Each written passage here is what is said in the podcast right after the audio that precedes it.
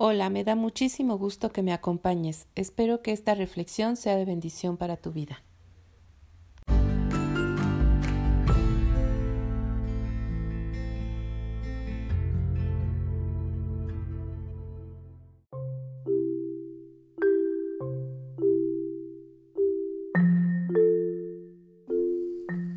Recuerdo el mensaje de un pastor que fue invitado para dar una conferencia en mi iglesia.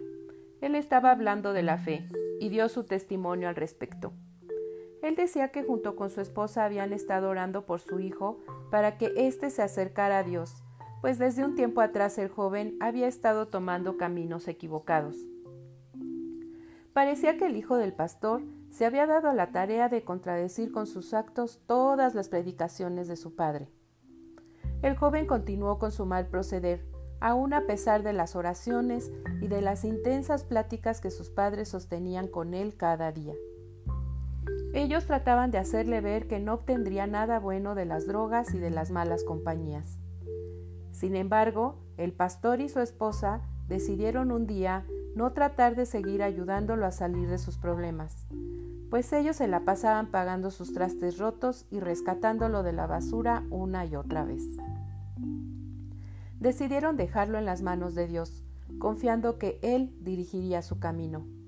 Tras esta decisión, el pastor narraba, Después de ese día, vimos cómo mi hijo, aquel de los chinos rubios, descendía como en un tobogán a toda prisa hacia su perdición.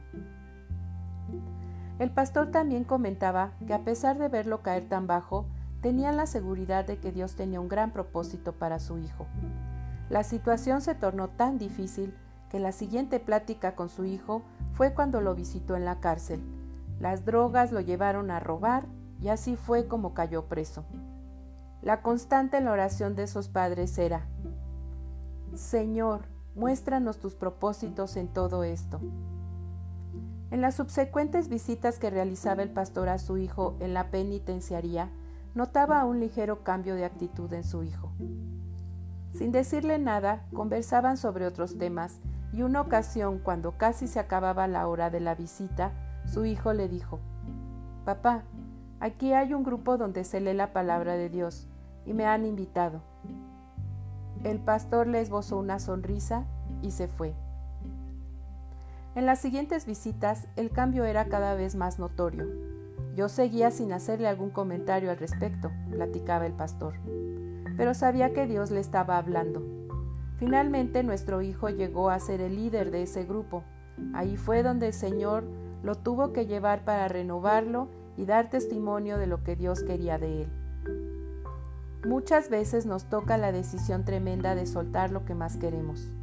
Como humanos desfallecemos y sentimos que por ese tobogán se nos van nuestros hijos, matrimonios y negocios, incluso nuestra propia vida. Los vemos irse hasta lo más bajo, pero en todo Dios tiene sus propósitos. ¿Cuántas veces te han dicho, de todo da gracias, déjale conocer a Dios tus ruegos y súplicas? Ante toda situación nuestro Dios reina y nunca deja de ser. ¿Has oído que todo es para tu bien? ¿Has oído que Dios tiene planes para tu bien y no de mal? ¿Lo has oído? Ahora créelo con todo tu corazón, porque el que persevera en fe hasta el final, ese será salvo, dice la palabra de Dios. Esperar en Él te hará más llevadera la carga. No hay que perder la esperanza. Confía, Él está en control. Tan solo deja a Dios actuar. Que tengas un excelente día.